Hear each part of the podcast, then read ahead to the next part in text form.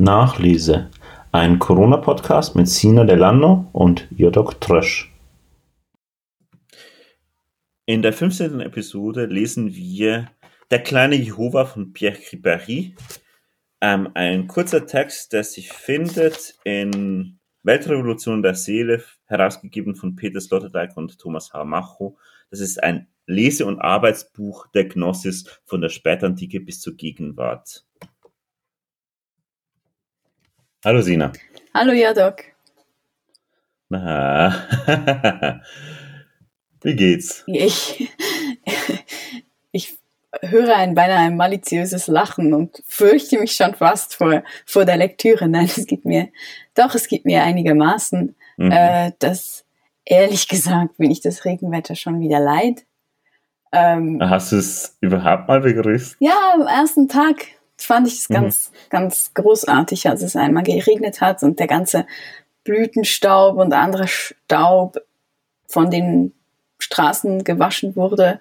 Aber mittlerweile ist das, glaube ich, schon längst der Fall und von mir aus könnte auch wieder ein bisschen Licht einkehren. Ähm, mhm. Und ansonsten verbringe ich dann diese, diese furchtbar verregneten Wochenendtage sehr faul und untätig. Hm. Auch gut, auch gut. Ich ehrlich gesagt auch, also viel mache ich nicht. Ich bin auch immer noch sehr geschafft von der letzten Woche. Wobei, also ich dich korrigieren muss, äh, das Wetter wäre ja doch eigentlich auch sehr eindrücklich, weil es immer am Abend dann doch noch für zwei Stunden aufgeklärt hat. Und da ich ja immer Tag durch eh geschafft, ge gearbeitet mhm. habe und äh, mit, mit Dingen beschäftigt war im Haus drin, äh, ja, habe ich es dann sehr genossen, am Abend zumindest noch kurz rauszufahren. Mhm.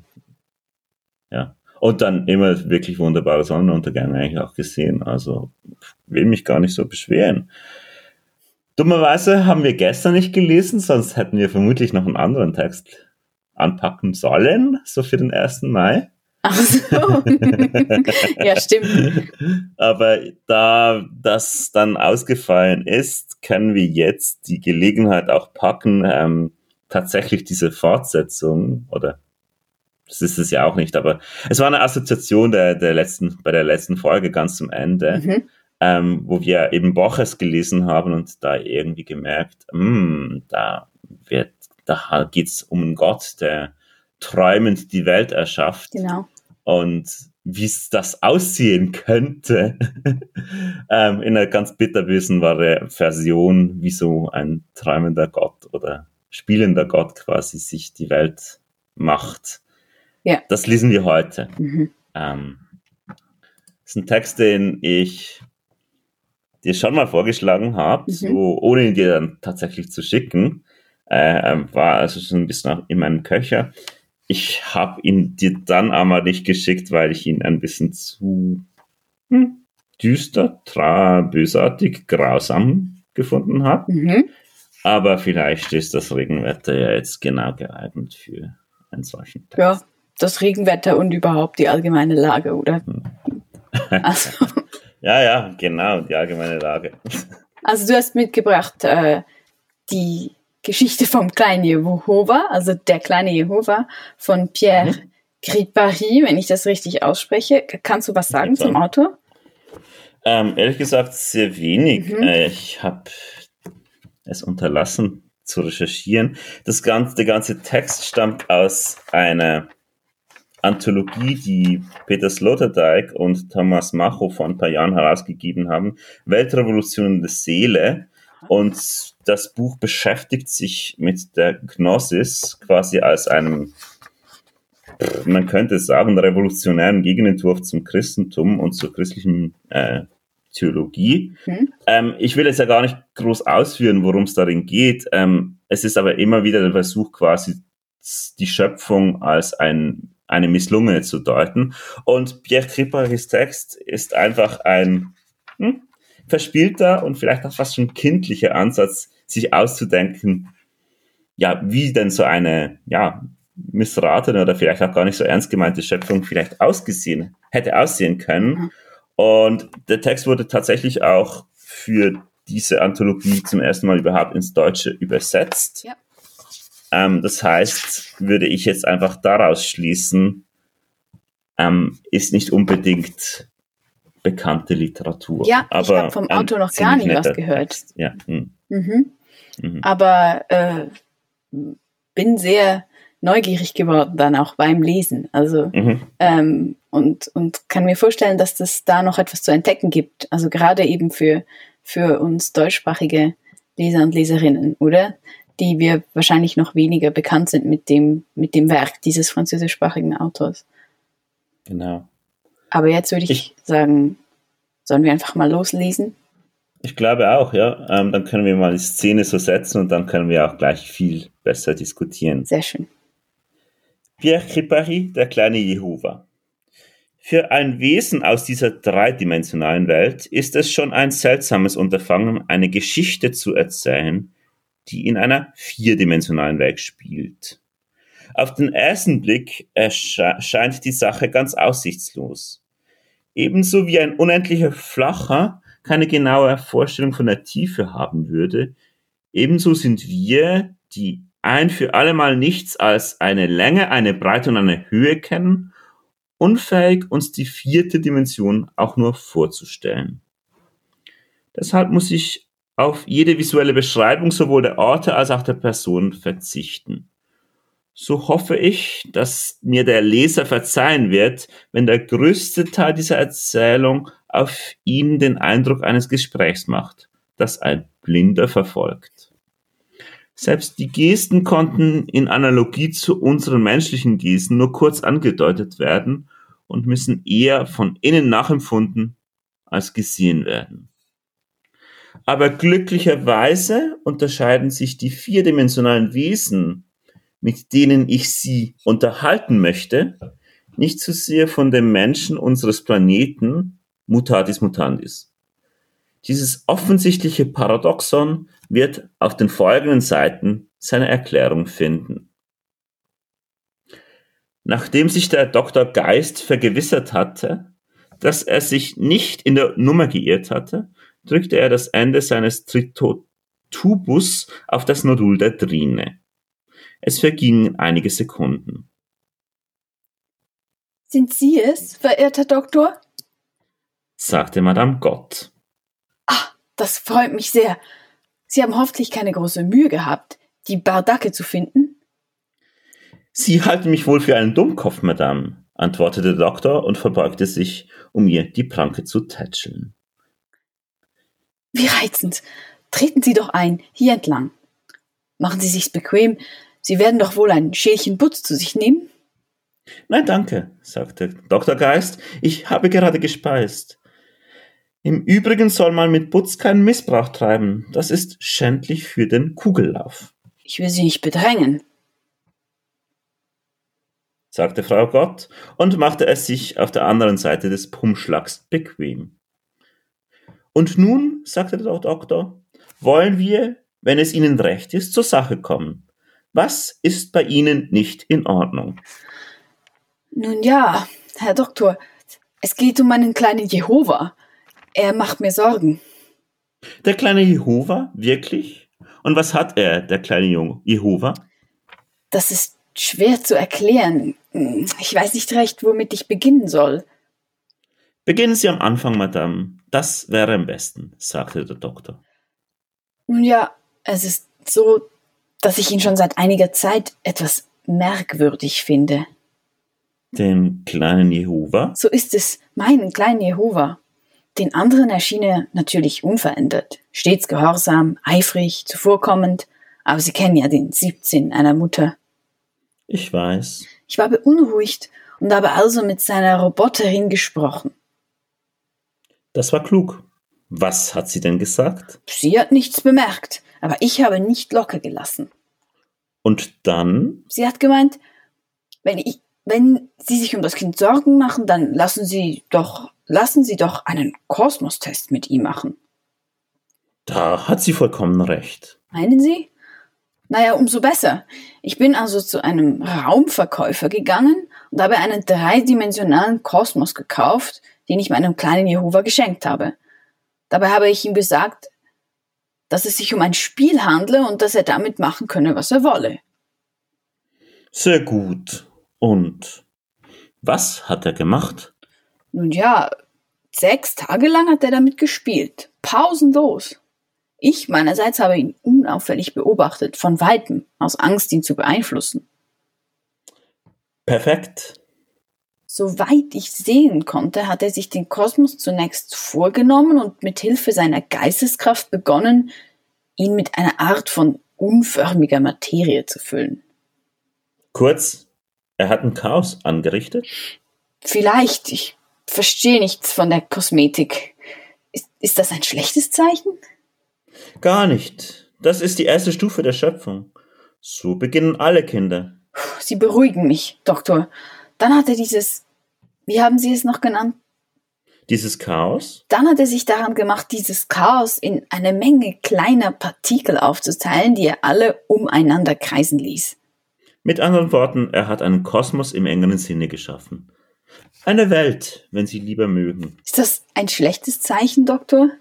Aber nein, bis jetzt scheint mir das Verhalten des kleinen Jehova vollkommen normal. Und dann? Nun ja, dann hat er natürlich weitergemacht. Aber ich konnte die Einzelheiten nicht mehr sehen. Dazu hätte ich näher herangehen müssen. Sie haben gut daran getan, das zu unterlassen. Und das hat wie lange gedauert, sagten Sie? Sechs Tage. Sechs ganze Tage. Ich begann schon unruhig zu werden. Ich befürchtete, er könne es leid werden. Und am siebten Tag? Am siebten Tag hat er ausgeruht. Während er schlief, habe ich die Gelegenheit genutzt, um einen Blick auf die, äh, wie sagten Sie noch, zu werfen? Die Welt? Genau, die Welt. Ich denke, hier brechen wir mal ab. es hat einen solchen Zug, man will gleich weiterlesen, ja, so oder? ich, ich, meine auch, äh, in dem wenigen, was ich äh, recherchieren konnte über den Autor, mhm. eines der ersten äh, Dinge, die ich gelesen habe, war ein Zitat, ähm, worin der Autor davon sprach, er schreibe Texte für das Ohr, nicht für das Auge.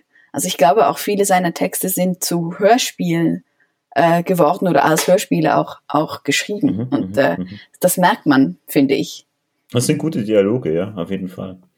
Und ist natürlich auch eine unglaublich alte Gattung für solche philosophischen mhm, Fragen in einer gewissen Weise. Also wenn man da an Platon denkt und Sokrates, der hier vielleicht gar nicht so anders ist als der Doktor in dieser Geschichte.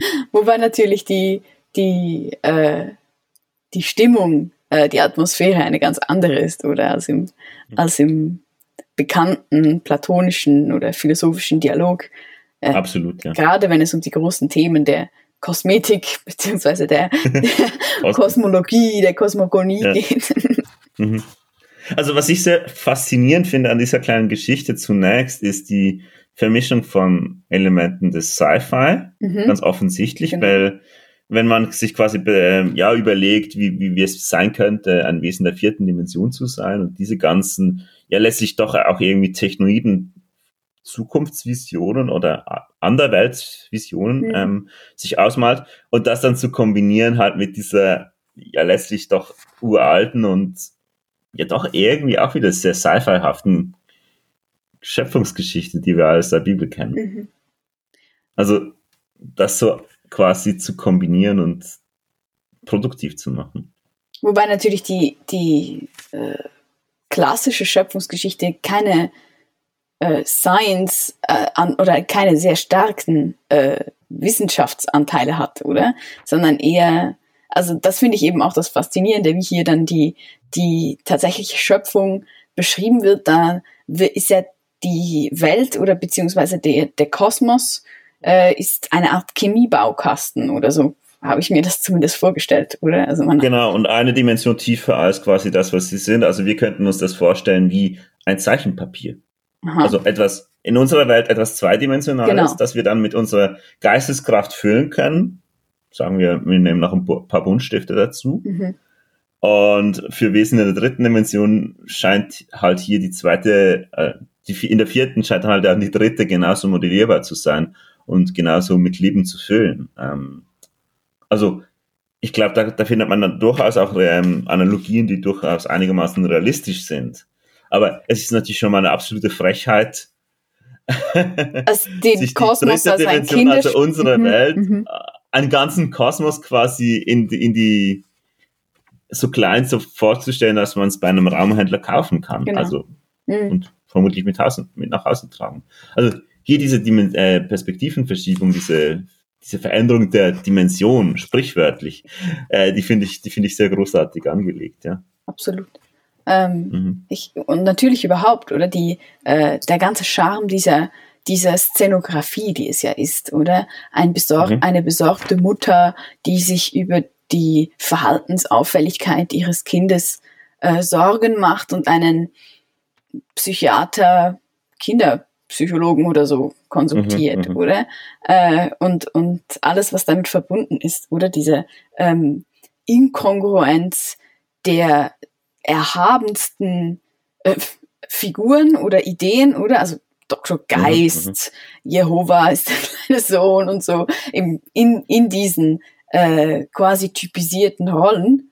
Ähm, und, und ich finde aber so, zumindest bis, bis zu dem äh, den Punkt, den wir jetzt gelesen haben, hat das Ganze einen, einen, einen großen Charme, oder? Also bis dahin, das war ja eigentlich auch die Frage, die dich dann äh, die, an diesen Text hat denken lassen, die sich am Ende genau, von Borges ja. gestellt hat. Wie, wie fassen wir denn diese, diese Vorstellung der Schöpfung und des Schöpfers auf, oder? Also, dass wir ein Traum äh, eines, eines Gottes sind. Ist das, kann man das positiv verstehen oder ist das eigentlich eine, äh, eine sehr dunkle Vision äh, des Kosmos. Und, und wir waren uns das letzte Mal auch nicht einig. Und, und ich finde mhm. eben hier äh, hat man wieder dieses äh, Changierende, oder? Bis, bis anhin fand ich, in dem Moment, wo einem klar wird, dass hier äh, tatsächlich eine Schöpfung geschildert wird, hat das noch etwas äh, etwas Niedliches natürlich, oder? Etwas sehr Verspieltes. Genau. Ich glaube, das ist wirklich, also das Spiel scheint ja hier wirklich auch so das das, das zentral zu sein und mm, auch diese produktive Kraft, die Kinder ja sehr oft in ihrer Fantasie tatsächlich hervorbringen können. Genau. Wo sie quasi ganze Welten irgendwie er, er, erschöpfen in, in ihrem Kopf. Das Fiese ist natürlich immer, und vielleicht ist das auch schon diese, die, die Anlage, diese Ambivalenz, ist natürlich immer, dass quasi damit schon eine sehr klare Hierarchisierung vorgenommen wird, also quasi zwischen denen die schöpfen und die quasi außerhalb sind und von der Welt auch gar nicht betroffen, darauf blicken können, mhm. eine, einen anderen Blick haben, einen von außen und, und quasi dann den Subjekten, die aber, also Menschen zum Beispiel, die aber letztlich ja dann nur Objekte sind, quasi des, des fremden Gedankens. Und ich glaube, diese, diese Spannung, dass man sich selbst behaupten möchte, als jemand, der wo man letztlich ja einerseits davon ausgehen muss, dass man unter den Prämissen der, dies, dieser, dieser Fiktion quasi Teil der Schöpfung ist und dann gleichzeitig sie natürlich auch wiederum geistig durchaus auf dem Niveau fühlt, dem Gespräch von Madame, äh, Madame Gott und Herrn Geist, äh, Dr. Geist zu, quasi zu folgen mhm. und eigentlich quasi auch auf der Ebene mitspielen kann. Also dass man die ganze Zeit hin und her changiert, sich selbst als Subjekt und als Objekt begreifen muss. Genau. Das scheint ja schon auch irgendwie den Reiz dann auszumachen mhm. und gleichzeitig die, die, die Machtlosigkeit. Gerade dazu gehört natürlich auch wieder dieses ähm, Spiel mit der Beteuerung der äh, Unvermittelbarkeit eigentlich, dass wir jetzt schon verschiedenste, in verschiedensten Variationen eigentlich kennengelernt haben, oder? Also wir hatten auch zu Beginn von Anne Cotton äh, neuestem Buch, mhm. oder hatten wir mhm. ein, ein ähnliches Paradox, eine Welt zu beschreiben, die eben eigentlich äh, die Vorstellungskraft des Menschen transzendiert, also oder den mhm. Bedingungen, auch physikalische Bedingungen gerade. Etwas ähnliches ist hier mit den äh, Dimensionen im Gang äh, und, und, und charakteristischerweise verbindet sich das dann immer auch natürlich mit einem Sprachproblem, oder? Mit, mit einem mhm. Problem auch der Übersetzbarkeit, der äh, Beschreibungsworte, die, die aus dieser Welt stammen, oder? Und, und die Frage, inwiefern sind diese Worte in der menschlichen Sprache verständlich? Und was du gerade beschrieben hast, was die äh, eigentümliche, äh, den eigentümlichen Konflikt beim Lesen angeht, äh, mhm. ist für mich eigentlich eine, eine, Analogie, eine Analogie dazu, oder?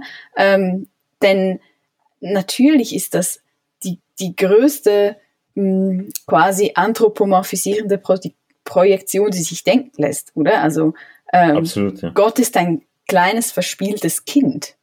Mhm. Und, und das sind immer die, die großen Probleme beim Denken äh, dessen, was eigentlich unseren Vorstellungshorizont transzendiert, oder? Immer schon. Mhm. Das mhm. mhm. Basisproblem der Metaphysik ist, äh, Esel hätten Götter, die die Eselsohren hätten, oder? Äh, mhm. und unsere Götter haben natürlich Menschengestalt. Und, und in dieser Hinsicht, oder, sehe ich, sehe ich da eine Parallele, oder? Dieses, ähm, ein, ein Vermittlungs- und Erkenntnisproblem quasi. Ähm, und, und finde das eben auch äh, das, das Spannende an diesem Text, dass er eine wirklich unerhörte äh, Vision der Schöpfung und, und Gottes äh, in einer so ähm, so nachvollziehbaren menschlichen Szenografie schildert. Mhm. Das ist wahr. Wollen wir noch ein bisschen weiterlesen? Also, wir waren da quasi, wo die Frau Gott einen ersten Blick auf die Welt geworfen hat, die ihr Sohn Jehova geschaffen hat. Und der Herr Dr. Geist fragt dann, und was haben Sie gesehen? Na, Sie wissen doch, ich, ich kenne mich damit nicht aus. Ich selbst kann diese Dinge nicht deuten. Alles, was ich dazu sagen kann, ist, dass ich sie eher hübsch fand. Übrigens schien auch mein kleiner Jehova mit seinem Werk recht zufrieden zu sein. Ja, aber wenn das so ist, warum haben Sie mich dann gerufen? Weil ich nämlich den Eindruck habe, dass die Dinge danach schief liefen. Aha. Berichten Sie mir. Naja, vor, vom achten Tag an hat mein kleiner Jehova wieder begonnen mit seiner, wie Sie es nannten, zu spielen. Seine Welt? Seine Welt. Äh, zu Anfang hat er beinahe nichts an ihr verändert, kaum ein kleiner Einfall hier und dort, um ein Ding an seinen rechten Platz zu bringen. Und dann? Dann habe ich nach und nach gespürt, dass er unzufrieden, beschämt und wütend war. Es lief nicht so, wie er wollte. Wenn er sich allein wähnte, hörte ich ihn Sachen sagen. Welche Sachen genau? Vorwürfe, Drohungen, Beschimpfungen, widerliche Gattung, sagte er, widerliche Gattung oder auch Wasser, Wasser, ich werde sie alle ertränken. Und noch später hieß es, tötet sie alle, bis auf den letzten, rottet sie aus, ich will nicht, dass einer von ihnen überdauert. Oho. Das ist schlecht, nicht wahr, Herr Doktor? Hm. Hat das lange gedauert? Ja, ziemlich, bis gestern. und ich habe fieserweise hier die Markierung gesetzt, genau. dass es nicht mehr weitergeht. Ähm. Richtig fies wäre es gewesen, wenn du noch die nächste Frage, und was ist dann gestern passiert, noch mitgelesen hättest. Das wäre zu mehr Cliffhanger, zu viel Cliffhanger gewesen. Aber naja, auch hier kann man sagen, wir sind ja letztlich dann doch auch immer ein Werbeprogramm. Genau. Also die Buchhandlung Labyrinth braucht immer noch Unterstützung und man kann da gerne kaufen. Ähm, ist jetzt auch sehr fies von mir. Das ist ähm, jetzt eben genau der Moment, oder wo das, was ich zuvor gesagt habe, ähm, dass man das ja noch charmant finden könnte, genau, kippt jetzt ins, ins Unangenehme, oder? Und, und mhm. äh, das Spannende ist natürlich, dass es nach wie vor sehr gut zum Psychogramm eines, eines kleinen Kindes passt, oder? Unglaublich gut, ja. Und gleichzeitig natürlich, und da, das ist jetzt wirklich schon auch das vielleicht auch Spannende an der Gnosis, es nimmt eine Neukodierung bekannter Mythen vor. Mhm. Also Wasser, Wasser ist natürlich die Arche Noah. Die Sintflut, ähm, die Sintflut ja. mhm. der, der Ausdruck quasi der, dieser Bestrafung Gottes, die in der Bibel natürlich als eine gerechte, wenn auch zürnende geschildert wird. Und die hier zum absoluten Fanal quasi der absoluten Ungerechtigkeit eines zahlenden kleinen Kindes wird, mhm. das einfach ja seine Aggression halt offensichtlich wirklich nicht unter Kontrolle hat. Mhm.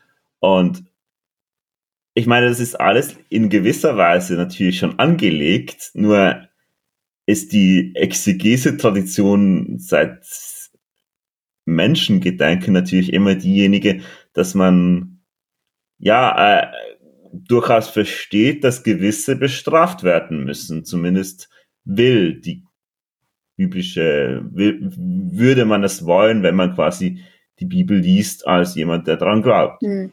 Ähm, und dass es quasi eine Gruppe gibt von Auserwählten und alle anderen eben nicht, die dann müssen auch sterben und das ist dann auch gut so. Und hier kommt man natürlich dann in eine Perspektive, die tatsächlich irgendwie das Teuflische dieses mhm. Gottes genau. halt doch auch hm, ja, nach vorne dreht. Mhm, der sich tatsächlich in, mit aller Wut gegen, gegen, eine, gegen eine misslungene Schöpfung oder dann, dann auch wendet. Ähm, so. Gegen, nicht, ich weiß noch nicht mal, ob sie an, dem, an der Stelle tatsächlich misslungen ist. Sie wendet, sie, sie, sie tut oft, einfach offensichtlich nicht ganz genau das, was der, der Schöpfer will. Mhm. Sie hat vielleicht auch nur einfach ein Eigenleben äh, erhalten. Man könnte zum Beispiel ja eben denken, dass der freie Wille, der ja auch wieder in der Bibel mit einer gewissen Geschichte begründet wird, ja, vielleicht eine falsche Gabe war, zumindest wenn man als Gott, als zürnender kleines Kind dann doch sehr genaue Vorstellungen hat, was die Menschen, denen man diesen freien Willen gegeben hat, dann damit anstellen, nämlich ihn verehren und großartig finden und so weiter. Und in dem Sinne ist es vielleicht gar keine missratene Schöpfung bislang. Na, ich dachte jetzt aus Klar. der Perspektive des Kindes, oder? Also, dass das dann irgendwie Missfallen empfindet, weil, mhm. weil, mhm. und, und äh, dass er rein theoretisch, oder? Äh, auch sich selbst zuschreiben müsste, weil es. Ja. Aber eben, also ich denke, es ist mehr die Unverfügbarkeit darüber, die volle Kontrolle zu haben. Also, dass sich da quasi etwas verselbstständigt. Mhm. Und mhm. ob man das dann natürlich aus der Perspektive des kleinen Kindes als ein Missraten versteht oder wie du das bei mich vor einigen Sendungen gefragt hast mhm. bezüglich dieser kleinen Welten, in denen Kästchen an und an abspringen, also quasi diesem Game of Life, wo genau diese, ja klar, es ist deterministisch, aber quasi dieses Unvorhersehbare, quasi etwas entsteht, gerade das Faszinosen bildet. Also das alleine muss ja nicht missraten sein. Mhm, natürlich. Klar, das kleine Kind findet es so, ja, empfindet es so. Mhm. Mhm.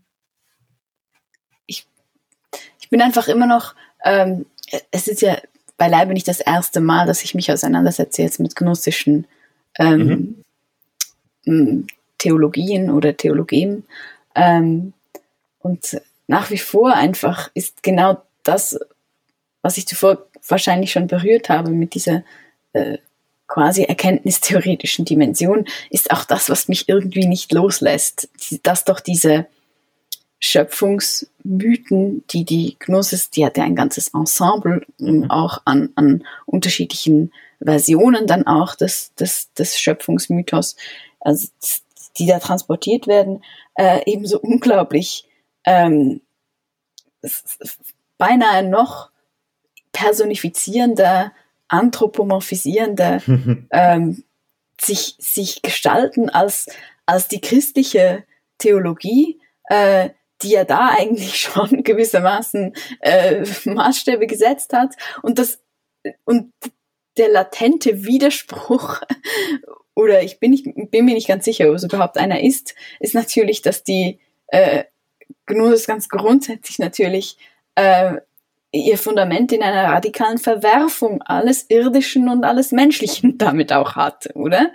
Ähm, und, und diese Vorstellung, dass quasi die Schöpfung aber dann äh, in der Weise e-, eben doch personifiziert wird, auch hier jetzt, oder? Dass der, dieser, dieser kleine Jehova so furchtbar menschlich ist eigentlich.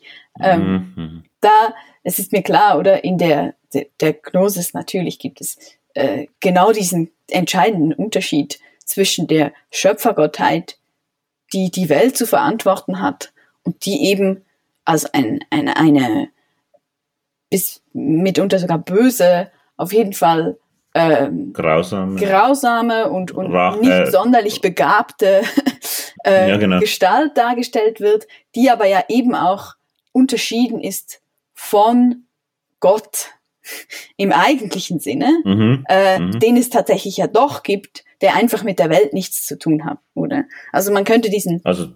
Hm? Ja, der sich zurückgezogen hat aus dieser Welt oder gar nie da reingekommen ist, so wie sich dieser Herr Doktor hier oder auch die, die, die Mutter natürlich nicht wirklich um diese Welt kümmert, ein genau. Spielzeug. Ähm, ja, also völlig vernachlässigbar. Ja, das ist ja die Frage, das bleibt bislang, zumindest im Dialog, bleibt das offen, wie genau man sich das Verwandtschaftsverhältnis zwischen Jehova und seiner Mutter vorstellen muss. Also, mhm. ähm, das sind ja auch, das hast du berührt, oder das sind diese, dieses Sci-Fi-Elemente, oder? Also irgendwie scheinen diese, also Frau Gott scheint auch und auch Herr Geist scheint irgendwie so eine sehr große Maschine auch zu sein, mit dieser Schläuche, mit so Schläuchen funktioniert, oder? Also die Gliedmassen sind irgendwie Schläuche, aber ähm, davon wieder abgesehen, oder? Ähm, irritiert dich das nicht, äh, dass hier eine so absolut ähm, revolutionäre Theologie und Metaphysik mhm. meines Erachtens äh, so deutlich ihre Beschränkung dadurch zeigt, dass sie ihren Anthrop Anthropomorphismus ausstellt. Ähm, also vielleicht zwei Überlegungen. Einerseits bin ich nicht ganz so sicher, ob ich das Wort revolutionär, revolutionär in dem Sinne, wie du es jetzt versuchst, also zu, zu verwenden oder wie ich mhm. jetzt den Eindruck hatte, quasi als etwas Fortschrittliches, als etwas völlig Umschwungendes, Neues, noch nie Gekanntes, ob ich die teilen würde bezüglich der Gnosis. Ähm, in gewisser Weise könnte man die Gnosis genauso gut als reaktionär bezeichnen, in dem Sinne, dass sie ja auf ein System quasi erst reagiert und dieses dann versucht zu subvertieren an vielen Punkten. Ähm, ich glaube auch, dass gerade diese, diese antagonistische Stellung quasi gegenüber diesem Schöpfer, dem Jürgen, Leviathan, was auch immer, es, es noch viel einfacher macht, diese Figur zu einem tatsächlichen Gegner zu machen, der irgendwie quasi aus Fleisch und Blut ist und der, den man quasi im besten Fall tatsächlich sogar irgendwie zumindest verhöhnen kann, mhm. wenn man ihn nicht, wenn man ihm nicht schon etwas anhaben kann. Und da ist natürlich die Idee, ein kleines Kind einzusetzen, mhm. das einerseits die absolute Macht hat über diese Welt und alles da tun kann und gleichzeitig natürlich doch auch einfach ein schreiendes, kleines, dummes Kind ist, das Wutausbrüche und Wutanfälle hat und eine, eine maßlose Depotenzierung. Und ich glaube schon, dass quasi auf dieser psychologischen Ebene halt ein menschlicher Gegner in Anführungs- und Schlusszeichen vielleicht noch nützlich ist. Mhm. Gleichzeitig bin ich aber nicht sicher, ob jede Form der Gnosis mhm. tatsächlich eine solche einen solchen Mythos braucht. Und ich meine, auch das ist in gewissen Weise ein Mythos, der, der quasi ein Stand-in ist genau. für, für eine philosophische Überlegung. Mhm.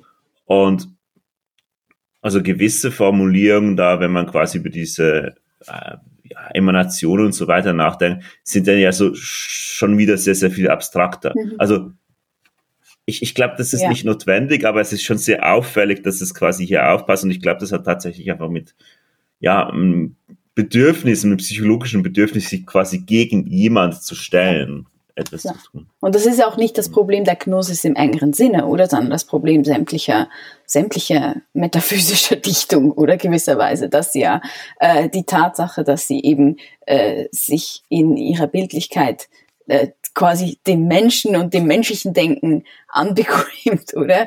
Irgendwie auch ihr, ihr Ziel verfehlen muss, oder? Das, das Übermenschliche, das, das Überirdische auch zu denken. Ähm, ich, ich, ich wollte nur noch äh, ein Detail hervorheben, das mir wiederum gerade an dieser Version, obwohl wir ja gar nicht ins Detail jetzt auch diskutieren müssen, ob gnostisch überhaupt ein, ein Etikett ist, das wir dieser Erzählung unbedingt mhm. anhängen wollen. Aber wenn wir es tun, äh, der Band, in dem du die Erzählung gefunden hast, suggeriert es, oder? Ja. Äh, ist dort übrigens nicht Revolution irgendwie im Titel?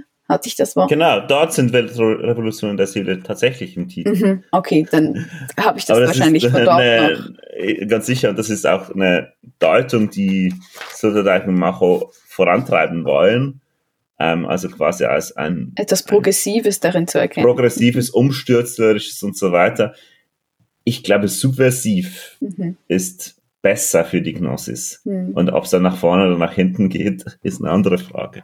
Ähm. Ich wollte nur äh, ein, hm. auf ein kleines mhm. Detail hinweisen, nämlich, dass es mir gefällt, dass hier der kleine Jehova natürlich absolut im Einklang mit dem Großteil der äh, monotheistischen Theologie, ähm, aber ein kleiner Junge ist, wohingegen mhm. ja in den äh, in der Version, vielleicht am besten etablierten Version des gnostischen Schöpfungsmythos, ähm, die Gottheit, die die Erde geschaffen hat, eine weibliche ist, nämlich die Sophia. Mhm. mhm. Ähm, und das hat mich immer besonders gestört, dass natürlich in der Gnosis die, die ähm, Disqualifikation der, der Schöpfergottheit irgendwie. Dadurch äh, auch nochmal verzogen wird, dass es eine Frau ist. Ja, oder? Also. Hm. Wobei es gibt natürlich auch die gnostischen Varianten, wo, und das wäre dann vielleicht wieder näher hier, wo quasi die Sophia oder diese, diese weibliche Figur quasi erst den Jehova hervorbringt und sie aber dann trotzdem verantwortlich ist, weil sie quasi das Kind hervorgebracht hat, das dann diese Welt geschöpft hat. Mhm. Also da gibt es natürlich auch wieder Varianten, aber ja, auch das ist so ein sehr unangenehmes Element der Gnosis, dass sie natürlich dann wieder alles einfach noch gendert und den Frauen in die Schuhe schiebt. Ich verstehe natürlich die, die, das Anliegen von Sloterdijk und Macho oder, oder vieler, vieler Wiederentdecker, es sind vor allem Männer, oder? Der Gnosis. Ja. Ähm, weil, also ich, das hast du bestimmt so auch erfahren, äh, wenn man das erste Mal überhaupt mit, mit diesem Gedankengut in Berührung kommt, mhm. hat es tatsächlich eine, eine grundstürzende und sehr befreiende Wirkung irgendwie, weil, weil es gibt einem, hm? was sagst du? Ich wollte nur sagen, weil man wirklich halt sich auch sogar, wenn man so wie ich konfessionslos und und in in äh, weiter Distanz zu aller äh, kirchlichen Praxis aufgewachsen ist, man macht sich ja keinen Begriff, wie tief äh, mhm, das mhm. Christentum dennoch im irgendwie die, die, das eigene Denken äh, grundiert in gewisser Weise. Und diese Grundidee oder?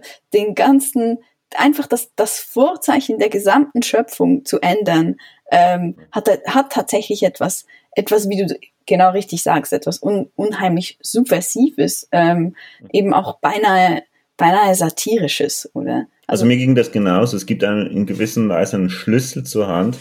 Alle Texte, die irgendwie kulturell prägend sind für die westliche Kultur, mhm. quasi gegen den Strich zu lesen. Mhm. Und zwar immer genau, wie du gesagt hast, die Vorzeichen zu ändern.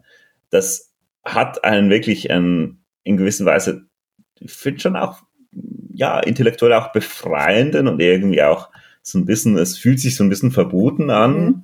äh, diesen Charakter. Und also ich fand das auch immer sehr lustig. Ich habe tatsächlich mal ein, zwei Seminar besucht ähm, in mittelalterlicher Philosophie, wo auch recht viele Theologen da waren. Mhm. Und da wurde von der Gnosis die ganze Zeit so gewispert. Und es war wirklich so ein, ein, ein Thema, über das man tatsächlich, also es, es, es ging, da, ich glaube, wir haben in erster Linie Thomas von Aquin gelesen und solche Dinge. Aber da hat einer dann, der, der sagen wir jetzt mal noch wirklich so ein bisschen engstirnigeren Theologiestudenten hat dann bei Thomas Idee quasi das Ganze rational zu begründen, schon eine gnostische Idee gewittert. Und das war natürlich schon mal einfach ein Totschlagargument, ähm, dass das natürlich historisch und so weiter überhaupt nichts miteinander zu tun hat. Ja, ja. Aber da habe ich dann tatsächlich auch noch mal ein bisschen Blut geleckt in einer gewissen Weise, weil ich irgendwie auch gemerkt habe, oho, das hat Sprengpotenzial genau. in einer genau. gewissen Weise. Und das Sprengpotenzial. Mittlerweile und mit quasi längerer Auseinandersetzung sehe ich die immer stärker halt auch die hm, zersetzenden und in gewisser Weise nach irgendwann unproduktiven Zeiten dieser Gnosis, mhm. die dann einfach immer wieder die gleichen ja, Figuren wiederholt und halt auch nichts Konstruktives beiträgt. Und ja, aber, aber das gehört natürlich mit zur Theologie. Natürlich ist das die Idee davon, aber also man muss dann irgendwie sagen, okay, gut, äh, hat sich jetzt erschöpft, ist irgendwie intellektuell auch nicht mehr, nicht mehr so befriedigend und interessant. Mhm. Ja, und, das äh, finde ich, das ist, glaube ich, ein sehr wichtiger Punkt. Aber tut mir leid, dass ich reingegrätscht mhm. bin. Ich wollte eigentlich nur ergänzen, dass, dass dieses äh, was du jetzt eben äh, noch einmal so schön beschrieben hast, dieses ähm, Subversive, das hat ja zwei Ebenen gewissermaßen. Das eine ist tatsächlich der äh, von mir aus revolutionäre oder eben subversive Gehalt der alternativen Theologie, die die Gnosis anbietet. Das andere Moment ist aber in erst im und, und ich weiß gar nicht, welches das für mich das Stärkere war oder das, was auf mich mehr Eindruck gemacht hat, ist natürlich, dass man im selben Atemzug äh, auch lernt, dass das Christentum beileibe nicht immer unangefochten war. Und, mhm, und dass, mhm. dass tatsächlich natürlich diese, äh, die, die Frühzeit äh, der, des Christentums, oder? Eine, eine, eine Konkurrenzsituation unterschiedlichster ähm, Glaubensrichtungen war und, und diese quasi unfreiwillige Historisierung auch des Christentums, die einem ins Bewusstsein rückt, wenn man sich mit der Gnosis auseinandersetzt, oder? Mhm, mhm. das hat einen ähnlich ein, einen ähnlich äh, subversiven Charakter, finde ich, oder? Auf, auch gerade wenn man sich dann diese ganzen furchtbaren ähm, antiheretischen Schriften anschaut, die ja nach wie vor eigentlich den Großteil des Quellenmaterials ausmachen. Äh, Über die Gnosis. Genau, also mhm. mh, hm, Objektivität sei dahingestellt, oder? Aber die, der, der polemische, geradezu ohnmächtig verzweifelte Gestus, mit, mhm. mit dem sich gewisse frühe äh, christliche Schriftsteller gegen diese Strömungen wenden müssen, oder? Zeugt eben davon, was das für ein Kampf war, diese, diese Religion, die für uns immer noch einfach die Religion ist, zu konsolidieren. Ja, gleichzeitig, wenn man das jetzt wirklich so historisch auch betrachtet, dann sieht man natürlich auch, dass diese, diese gedankliche Austausch natürlich auch unglaublich produktiv war für das Christentum, dass da quasi seine Position schärfen konnte mhm. und seine intrikaten und äh, wirklich auch zum Teil, also ja, ähm, beeindruckenden theologischen Doktrinen von Dreifaltigkeit mhm. und so mhm. weiter entwickelt mhm. hat. Mhm. Ähm, und also für mich ist das immer auch ein Faszinosum gewesen, so kulturtheoretisch, kulturgeschichtlich. Wie kommen diese abstrusen Lehren, die überhaupt nicht in der, in der Bibel quasi stehen, äh, eben vom dreifaltigen Gott und äh, der, den Personen und so weiter, Vater, äh, Vater, Sohn und Heiligen Geist mhm. und so, wie kommen die zustande? Und für mich ist es auch immer in gewisser Weise ein Spiegelbild für Hermeneutik und vielleicht auch ein mhm. Vorbild für Literaturwissenschaft, denn letztlich will ja die Theologie, vor allem auch diese frühchristliche, das alles aus der Schrift heraus begründen und will quasi nur in erster Linie die Schrift sein lassen, vielleicht noch ein bisschen mündliche Tradition, aber es ist eine hermeneutische Auseinandersetzung mit einem Text, der zu wirklich filigranen und zum Teil absolut beeindruckenden denkerischen Mustern führt. Also ich glaube persönlich nicht daran, aber ich bin immer wieder wirklich fasziniert davon, ähm, was, was christliche Denker da alles hervorgebracht haben aus dem Dilemma, diesen widersprüchlichen, diese widersprüchlichen Texte, quasi die in der Bibel stehen, quasi zu interpretieren. Mhm. Und die Gnosis ist natürlich in gewisser Weise eine weitere solche Interpretation. Also man könnte auch sagen, eine andere Wissen, literaturwissenschaftliche Schule, mhm. die dieselben Texte liest und sie einfach grundsätzlich anders deutet, mhm. äh, ein andere Vorzeichen macht. Und diese, diese Konflikte finde ich auch wirklich in einer gewissen Weise sehr spannend und sehr informativ für, für auch das Verständnis unseres Fachs, mhm. das genauso Texte liest und genauso über einen Kanon debattiert und da äh, ja klassische und dann vielleicht auch subversive Lektüren vorzunehmen genau. will und so weiter und so Oder fort. Gnostische also, Lektüren. Mhm. ähm, genau, und was ich jetzt sehr, sehr schön auch fand noch in, in deiner Beschreibung ist natürlich, dass man auch, dass, dass man betonen muss, dass diese Art von Hermeneutik, die du beschreibst, ja tatsächlich eigentlich auch eine Poetik ist oder zumindest eine Poesis. Oder du hast ja angefangen damit zu, darüber zu sprechen, wie die, die christliche Hermeneutik dann diese seltsamen Dinge hervorgebracht hat oder der Trinität, also der, der Perichorese und die ganzen Erklärungsmodelle oder? Und, und das, das poetische Potenzial ähm, äh, des, dieses, äh, dieser theologischen Arbeit oder ist immens. Und ich glaube, das ist ja auch das, was, was dann auch an der, an der Gnosis wieder das Faszinierende ist, mhm, äh, ist, mhm. dass das alles eben ähm, quasi poetische Denkexperimente sind, die irgendwie zur Literatur drängen, oder? Also der, der Text, den wir gerade lesen, oder bezeugt das wieder, ähm, dass eigentlich die, die Literatur ja den anderen Blick, die, die gänzlich andere Perspektive, oder? Äh, zu ihrem eigentlichen Geschäft gemacht hat, oder? Und, und sich da eben auch äh, Theologie oder Kosmologie und Literatur natürlich berühren. Absolut, ja. Um vielleicht noch einen Abschluss zu finden, also diese Geschichte zieht sich dann quasi durch und wird zu einer Art Therapiesitzung, in der der kleine Jehova dann auch zu Wort kommt. Mhm.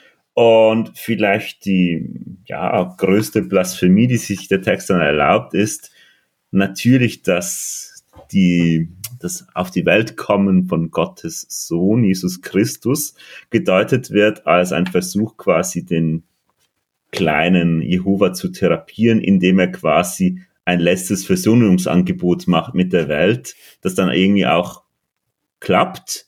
Und ähm, das macht dann aber gleichzeitig auch die Welt nutzlos. Jehova hat seinen Entwicklungsprozess gemacht, hat, mhm. Wie man könnte vielleicht Freud sprechen, die nächste Stufe genommen seines Entwicklungsprozesses, mhm. ähm, hat, hat quasi etwas gelernt über die Welt und vielleicht wollen wir einfach noch die ganz letzte Seite 414 unten lesen, was dann mit der Welt passiert, die da übrig geblieben ist. Ja, lies doch aus dieser Therapiesitzung. Als der Doktor gerade gehen wollte, rief Madame Gott ihn unerwartet zurück. Hm. Magst du da? Oh, oh, Doktor? Doktor. Madame? Entschuldigen Sie, ich vergaß Sie zu fragen. Äh, und der, der Kosmos ist klein, was soll damit werden? Der Doktor machte mit seinem Tubus eine dextrogale Geste. Die Welt? Sie ist zu nichts mehr Nutze. Sie können sie in die Schottarktis werfen. Und mit diesen Worten verschwand er endgültig. Wenn ich wüsste, was die Bewohner der vierdimensionalen Welt unter Schottarktis verstehen, könnte ich diese Geschichte mit einer schönen Seite wissenschaftlicher Apokalypse beschließen. Leider habe ich nicht die geringste Vorstellung. Dann gibt's nur noch so ein editorischer Nachwort. Bei den kursiv gedruckten Ausdrücken handelt es sich um vierdimensionale Einwürfe, für die es in der Sprache dieser Welt keine Entsprechungen gibt. Also Schott Arktis wäre ein solcher. Genau. Ähm, und das ist natürlich die absolute Depotenzierung des Ganzen, dass man die Apokalypse nicht nur nicht auserzählt, weil, ja, verschwindet dann halt einfach irgendwie im, auf der Müllkippe. Genau. Und, und zugleich jetzt auch ganz zum Schluss wieder diese ähm, ironisierenden äh, Herausgeberhinweise, oder? Die für mich jetzt ja, genau. auch sehr irgendwie satirisch die, die, die Quellenlage dieser gnostischen äh, Überlieferung aufs Korn nehmen, oder? Die eben mhm, tatsächlich mhm. aus lauter abenteuerlich gefundenen äh, Wüsten, was weiß ich, was Manuskripten besteht. Also wenn, abgesehen von den vielen Anti- heretischen Schriften, oder? Aber ja, genau. und, und das ist natürlich auch ein, ein alter äh, ein, ein alter Trick, oder? Die dann auch zugleich die äh, die Brisanz einer solchen Überlieferung auch zu steigern, dadurch, dass man es als ein, als ein gefundenes Manuskript ab, ab, ausgibt oder, oder der Art, mhm. oder? Und, und die Art und Weise, wie hier noch einmal betont wird, ähm, dass hier nur ein Herausgeber, der offensichtlich selber überfordert ist mit dem Gehalt dieser Schrift oder am Werk ist. Ja, äh, genau. äh, das, das gefällt mir sehr. Oder dass es irgendwo mhm. zwischen äh, der frühromantischen Ironisierung oder und mhm. äh, eben der tatsächlichen Esoterik oder die man, die, die tatsächlich vorliegt, oder? Was, was stellst du dir vor unter Schottarktis oder Schottarktis? Ich, ich sehe, also habe zuvor ähm, in den ersten Abschnitten gesehen, dass das natürlich immer irgendwie ja anagrammatische Austauschung einzelner Buchstaben waren. Also wenn da der, wo hatten wir das? Das Nodul der Drine, also Nodul müsste ja Modul sein und so genau. weiter, wo quasi solche Permutationen vorgenommen werden. Und da sehe ich dann schon auch die Schrottarktis, also wirklich halt einfach den Schrotthaufen. Mhm. Ähm, oder quasi da Wüste, genau. Leere, was auch immer. Mhm. Ähm, was ich eigentlich da das mit Abstand fieseste oder vielleicht auch, und das gerade in dieser Leichtigkeit, ist natürlich, dass die Boshaftigkeit des Kindes, die du schon thematisiert hast, für quasi für die, für die Leiden der Welt und die quasi die, die, biblische Geschichte irgendwie herangezogen wird. Hier aber dann einfach der Doktor quasi die wegwerfende Geste macht, mhm, genau. der sich genauso wenig um die, die armen Menschlein da unten kümmert, für den es aber einfach keine entscheidende, da ist halt nicht mehr entscheidend, dass man nicht grausam ist, weil der Entwicklungsprozess ist schon längst durchlaufen, er ist ein mhm. erwachsener Mensch, mhm. ähm, oder ein erwachsener vierdimensionales Wesen. Ähm, und das scheint also quasi dann Empathie gar nicht mehr nötig zu sein. Das ist wirklich nur etwas, wo man üben muss als kleines Kind. Mhm. Mhm. Und das finde ich natürlich schon nochmal quasi eine gewisse Pointe, die drauf gesetzt wird. Ja. ja. Und damit, mit diesen apokalyptischen Gedanken, ähm, wünsche ich einen schönen Samstagabend und einen schönen Sonntag. Das wünsche ich dir auch ruh dich gut aus am siebten Tag. genau, ja. Mach's gut. Du auch. Tschüss. Tschüss.